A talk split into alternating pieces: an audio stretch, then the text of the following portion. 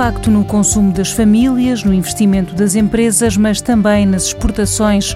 A Covid-19 está a ter implicações em todos os setores da economia. Carlos Andrade, economista-chefe do Novo Banco, sublinha o impacto negativo do novo coronavírus nos fluxos de comércio internacional. Uh, obviamente, o setor do turismo está mais exposto aos efeitos da, da Covid-19 e é um setor que representa, os viagens de turismo, 19% do total das nossas exportações e nós tivemos, chegámos a ter, no, naquela primeira fase da, do confinamento, uma queda de quase 100% nas dormidas não residentes. E os dados mais recentes para setembro ainda dão uma queda de mais de 70%. Portanto, o impacto aqui é bastante significativo. As exportações de bens também tiveram uma queda no período eh, mais de confinamento mais estrito, março, abril, as exportações chegaram a cair mais de 40% em, em abril. Entretanto, já recuperaram, mas ainda assim, se compararmos o conjunto dos, da informação que temos para 2020 versus 2019, ainda há uma queda de 13%, exceto uh, nos, nas exportações de bens alimentares, que é a única categoria que sobe.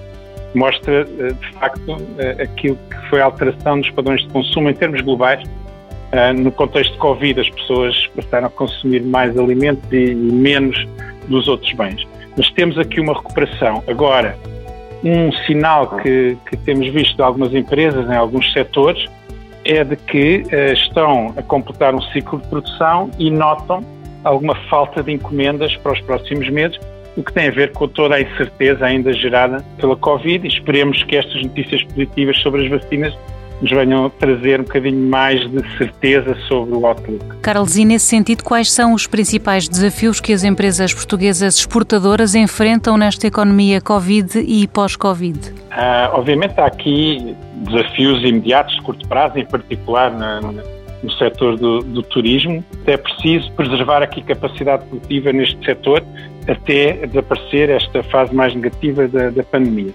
A médio prazo, há aqui alguns desafios mais gerais para todo o setor exportador que têm a ver com estas novas tendências.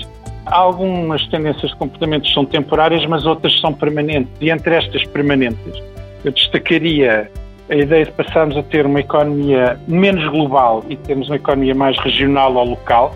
Vamos ter uma muito maior atenção à sustentabilidade práticas também relacionadas com alterações da mobilidade.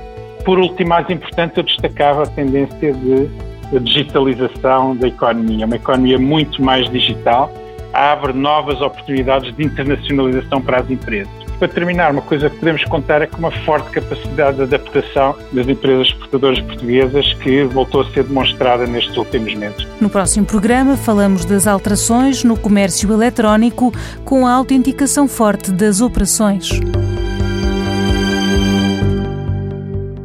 Um programa da TSF e do Novo Banco que dá respostas que abrem portas.